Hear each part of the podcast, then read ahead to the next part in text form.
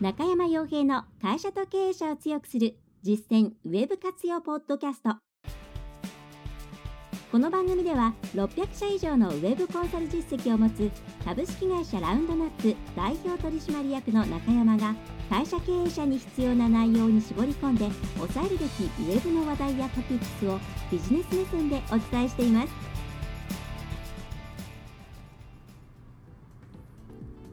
皆さんこんにちは。ラウンドナップコンサルティングの中山です。それでは本日も会社と経営者を強くする実践ウェブ活用ポッドキャストを始めていきたいと思いますのでぜひとも最後までお聞きいただければと思います。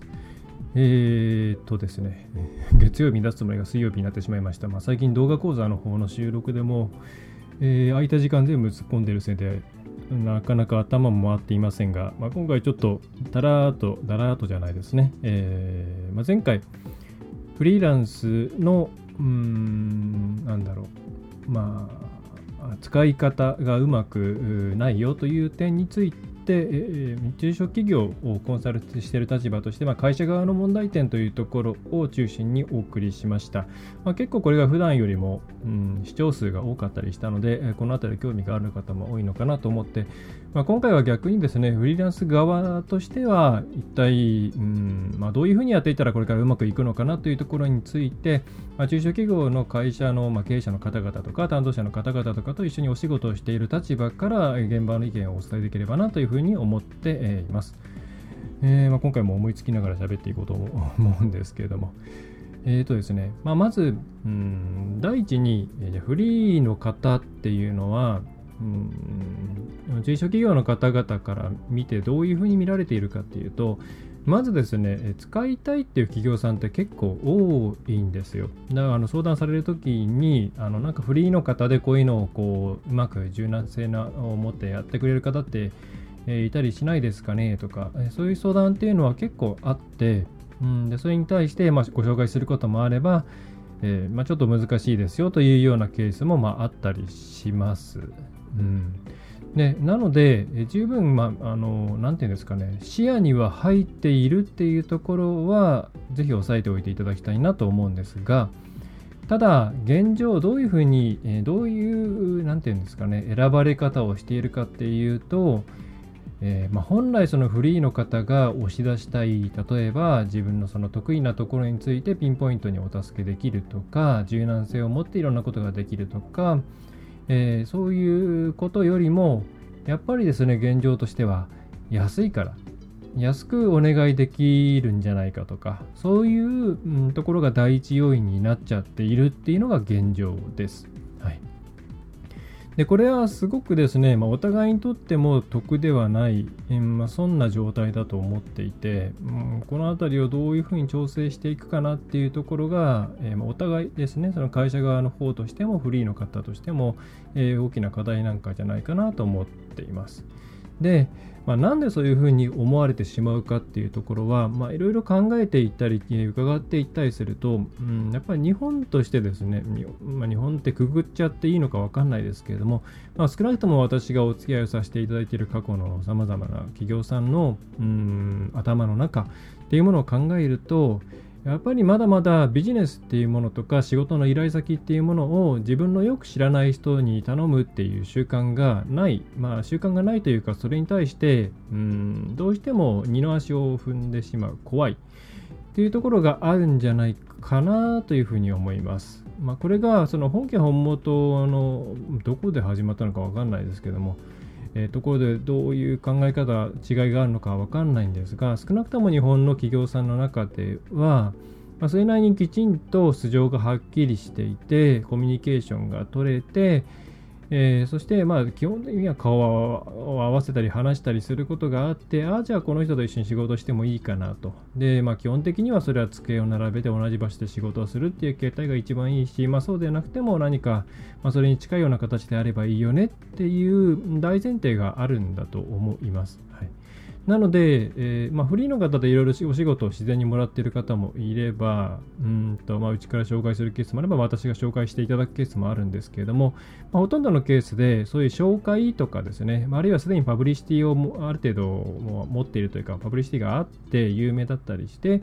うんまあ、こういう客観的条件が揃っているんだったらお願いしてもいいだろうっていうケース、まあ、こういう方々っていうのが自然に、まあ、フリーランスという形で、まあ、うまく仕事がまあ入っていて回っているっていうケースが多いんじゃないかなと思います。あとは、うんとこれは前回お話をした部分ですけども、企業として、ね、フリーを使えない最も問題な点っていうのは、その受発注ができないっていうところなんですね。受発注ができないっていうのは、まず自分たちが求めている、うん、要件というものをきちんと自分たちで定義できない。そしてそれに対して得られた納品物に対して研修ができない。で自分たちが、えー、て言うんですかね、えー、欲しいと思っているものが本当に手に入っているのかというチェックができない。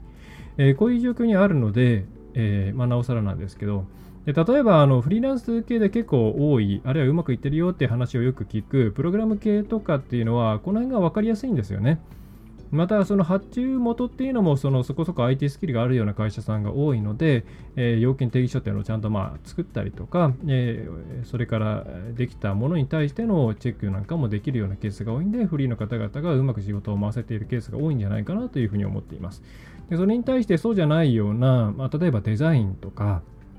そういうあの感性的な要素が強い、え、職種。あるいは、まあ、マーケターさんとか何らかのこう反則を手伝うとかまたイラストレーションとか、え、そういう感性的な部分とかある程度長いスパンでの、まあ、成果の見極めっていうものが発生するものについてはえーまあ、その企業さん側の受発注がうまくできないよというところもがあるので、うんなかなかそこに対して依頼ができないっていうところがあるんじゃないかなと思います。そしてその発注する側としてもその個人、まあ、会社さんだったらその辺なんとなくうまくやってくれるんじゃないかなとか、えー、仕組みがあるんじゃないかなとかあとホームページ見るといろいろ書いてあるから、えー、まあ、これだったら、うん、倫理に回せるなとかというところがあってやっぱり会社さんを選びますかねっていうことになっているんじゃないかなというふうに思うんですね。うん多分多分これをがひっくり返って、えー、つまりまあ今すごくフリーになりたい方が求めている形として多いと思うんですけれども自宅とか、まあ、好きな場所で、えー、まあ、そんなに自分の素性とか身分とかを明らかにせずに、まあ、そのお仕事を、えー、柔軟性を持って受けてそして納品していって、えまあ自分のこう、なんていうんですか、ライフスタイルを築き上げていくっていう形。まあ、これはなかなかこの国では成立しづらいんじゃないかなっていうのが正直なところですね。うんまあ、それこそ本当に自分の仕事をパッケージ化できるような職種じゃないと、えー、きちんと営業活動とか、情報発信とか、まあ、あとはきちんとその信頼性を演出する演出するというか信頼性が出るような形で、えー、そのマッチングサイトに依存せずにきちんと自分のホームページというもので、えー、担保していくとかそういうことをしていかないとうんまあ日本の場合うまくいかないんじゃないかなというのが正直なところですね。まあこれは大企業も同じだとは思うんですけどもね大体フリーの人が入るあるいは私がうんフリーの時代に入っていたケースっていうのはどなたかから座組に入らないかっていう紹介っていうのがやっぱり大企業さんの場合は多かったのでまあ、そうするとその紹介の紹介だからいいよねっていう感じだと思うんですよね。うん。ということなんで、じゃあフリーの方がこれからどうしていくかっていうのは結構二極、二極、二極化？すいません、えー、していくと思うんですね。で、一つはもう、まあこのもそもそもフリーランスっていう言葉がちょっと話戻っちゃうんですけども、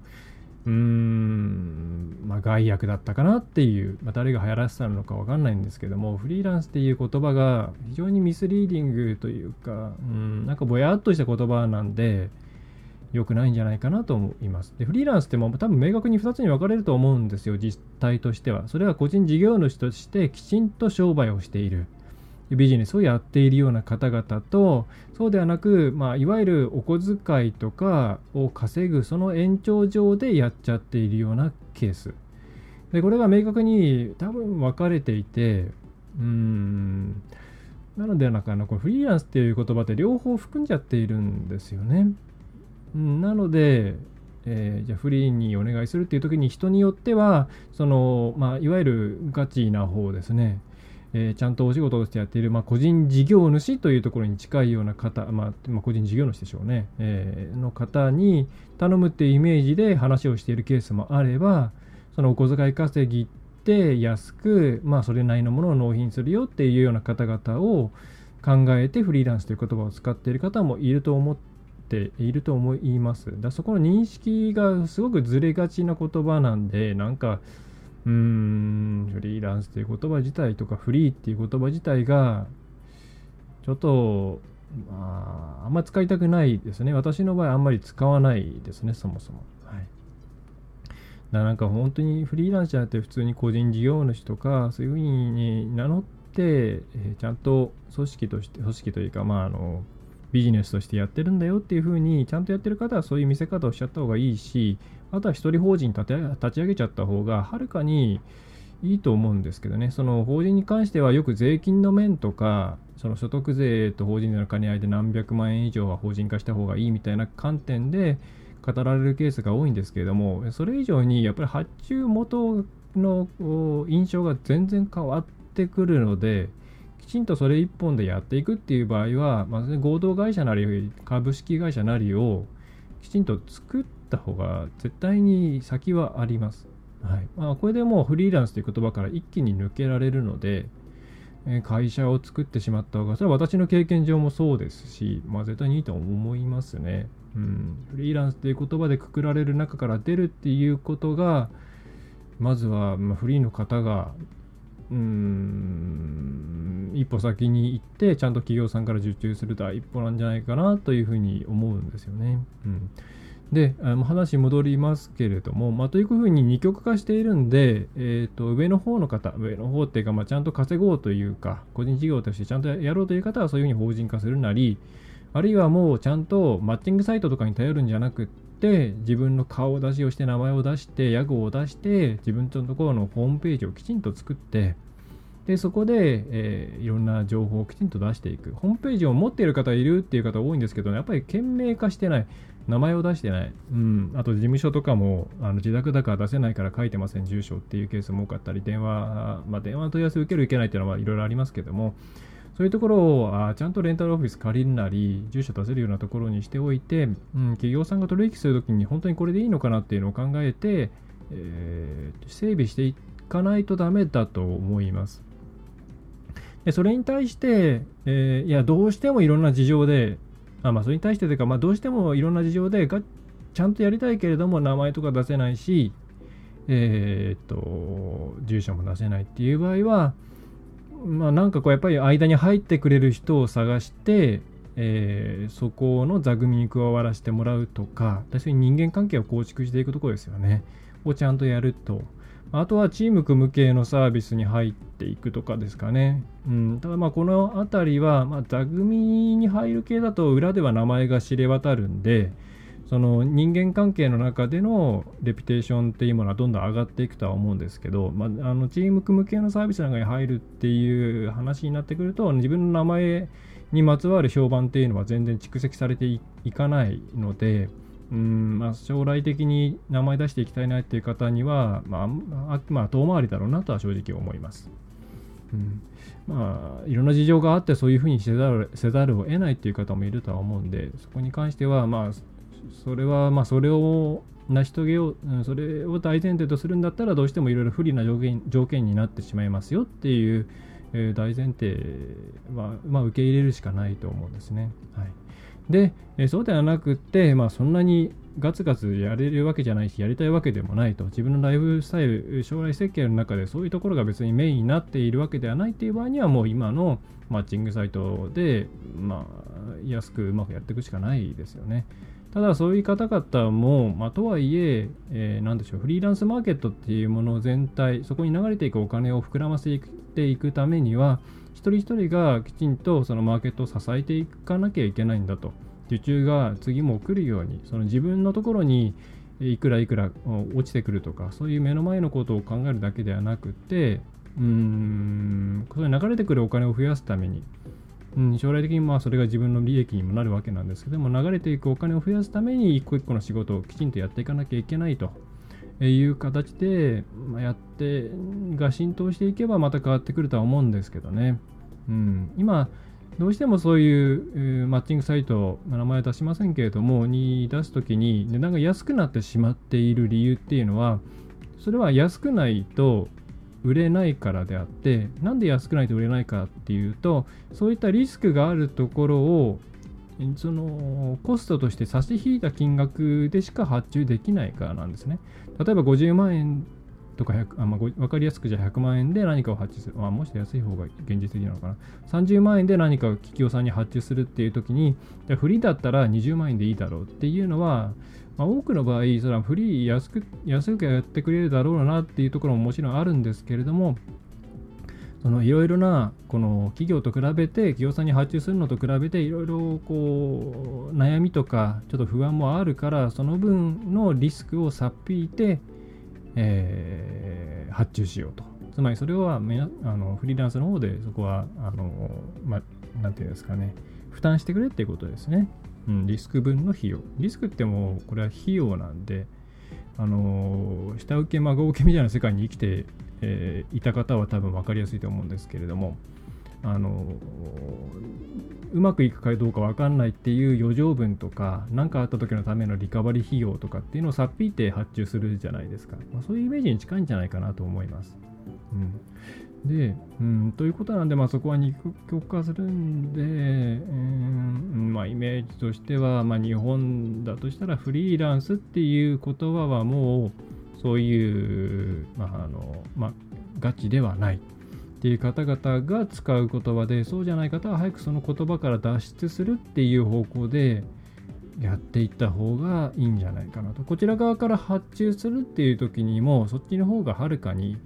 うん安心できますので、えー、サイトがあってあの会社があってでそこと取引をするって形であれば契約書とかもまた全然個人事業の人全然違って全然いろいろ楽ですし、うん、そういう感じなのかな。だフリーの方々っていうのはそういう方向に行かないと多分これからうん自分たちの単価は上がっていかないでしょうね。えー、やっぱりお仕事をするビジネスをやるっていう時をかことを考えると自分たちが何者であって何かあったらコンタクトできて、まあ、あのちゃんと受け止める覚悟があるという意味での件名か匿名ではなくて件名かハンドルネームで仕事するなんて、まあ、私としてはちょっと発注はできないですよね。あの知っていて裏で知っていて表ではハンドルでやってるとかっていうケースであればまたちょっと違いますけどもうお客さんに説明するの大変ですよね。うん。って考えるとやっぱり辛いかなっていうのが正直なところですね。はい。まあ、私しかも今の時代ってそのフリーの場合リモートワークがなんかデフォルトでセットになってるケースが多いんですよねで昔からこのではフリーっていう、ね、仕事存在はしていたわけででも昔ってもう実際に会ってその本当にいろんなところにちょこちょこ顔を出していろんなところで仕事するっていう方が、まあ、いたわけででリモートワークとセットではなかったんですよね、まあ、むしろまあそれが少なかったと思うんですよね。うん、で今そうやってリモートワークが、リモートワークダメっていうわけじゃないんですけれども、えー、主流になってきちゃってるタイミングで、また一層ですね、まあ、その方が楽なのは楽なのは分かるんですよね、リモートの方が。もちろん無駄も省けるんでいいところもいっぱいあるんですけど、やっぱりそのフリーの方々に対しての、うん、フリーランスプラス、どこの誰か分かんない人プラス、えー、実際に会うこともできないっていう状況で、高い値付けをするっていうのは非常に困難じゃない困難なんですよね。うん、と、えー、まあなんかあんまり頭が回ってないんで、うん、あっちゃこっちゃ言ってますけれども、えー、フリーの方々がこれからじゃあ自分をもっとこう、まあ、伸ばしていきたいうんとちゃんと、えー、しっかり自分のレプテーションも含めて上げていきたいということであれば私としてはそれはもうきちんと組織化組織化っていうのはあの人を雇うということではなくて、えー、法人化というものを行うなり、えー、何らかのグループに入るなりをして、えー、自分の信頼度を上げて自分がやってきたこととかそういうものを、え、依頼先の企業さんに対して、え、分かりやすくしていくことはもう必須だと思います。で、えー、そうじゃない方々はそれはまあそのディスアドバンテージっていうものをもう仕方ないと受け止めた上で、まあ、自分たちのできる範囲でそういった信頼性とか、えー、何ですかねコミュニケーションの部分とかそういうものを担保できるようにいろいろ頑張っていくうんまあ、多分マッチングサイトに登録してそれだけでっていうだけだと多分今の顧客単価とかその辺から抜け出せることっていうのはないと思いますね。どれだけあそこの中で評価が高かろうとあのまあ正直なところ外から見ていったらまあそんなに変わらないですね。うんあのその特定カテゴリーで1位とかですねなんかいろいろ書いて応募するしてくる方もいらっしゃるんですけど正直全然それはあの参考にしてないです私としては。うん、それよりはもっと、うんまあ、人間的にちゃんとコミュニケーションができるかとか、えー、どういうちゃんとお客さんに挨拶ができるかとか、まあ、挨拶というかですねそういうそういう形でのお仕事ができるかとかそういうところですね。うんなんかなと思いますね。自分も昔フリーでやってきた時のことを思い出しても、一つの転換点っていうのは、やっぱり世の中にちゃんと顔を出して仕事をし始めるか、まあ、それまでは私もハンドルネームというか、まあ、顔出さないでやってましたけれども、まそれ個人事業主の時にちゃんとパンって出してから、やっぱり雰囲気とか流れてくるものは変わりましたし、当然法人化っていうものを行ったらさらに変わってきて、え発注してきてくれる企業さんっていうのはやっぱり変わってきましたよね。うん、っていうところがあります。まあ、新たなつながりができるということもあります。うんなので、うんかな、フリーランスっていう言葉をずっとまとい続けるっていうのは日本では多分あんまりうまくいかないケースが多いと思いますので、えー、中小企業、まあ、大企業も含めて企業さんからの発注をちゃんと安定して得たいとかちゃんとした単価で受注したいっていう場合にはきちんと、えー、自分たちの素性を明かしてホームページ作って、えー、普通の企業さんと一緒に比較検討されて選ばれるような状況に持っていく必要があるんじゃないかなと思います。はい、というところがあればもううちとしてもですねどんどん発注していきたいとかそういうのは本当にあるんで、えー、あのなんか増えていってほしいなと。私としてはそういう会社というよりはなんて個々人のいろんな培ってきた過去の、えー、経験とか、えー、その人しか持っていないようなものっていうのがちゃんと根付けされて価値を持って世の中に、えー、出ていって対価を得られるような社会になっていくのがいいと考えているんで、ぜひともそういう方々が増えていくといいなと、またそういう方のですね、なんか独立開業のお手伝いとかなんかも、まあ、していないわけではなくて、えーえー、して、えーね、ご協力できればと思うんで、えー、よろしければご相談いただければと思います。はいそれでは今回については以上になります。えー、まあ、動画講座がやっともうちょっとかなというところでフラフラなんですけれども、まあ、なんとか、え、今週頑張っていきたいと思います。それでは、えー、今回も最後までお聴きいただきましてありがとうございました。ラウンドナップコンサルティングの中山がお送りいたしました。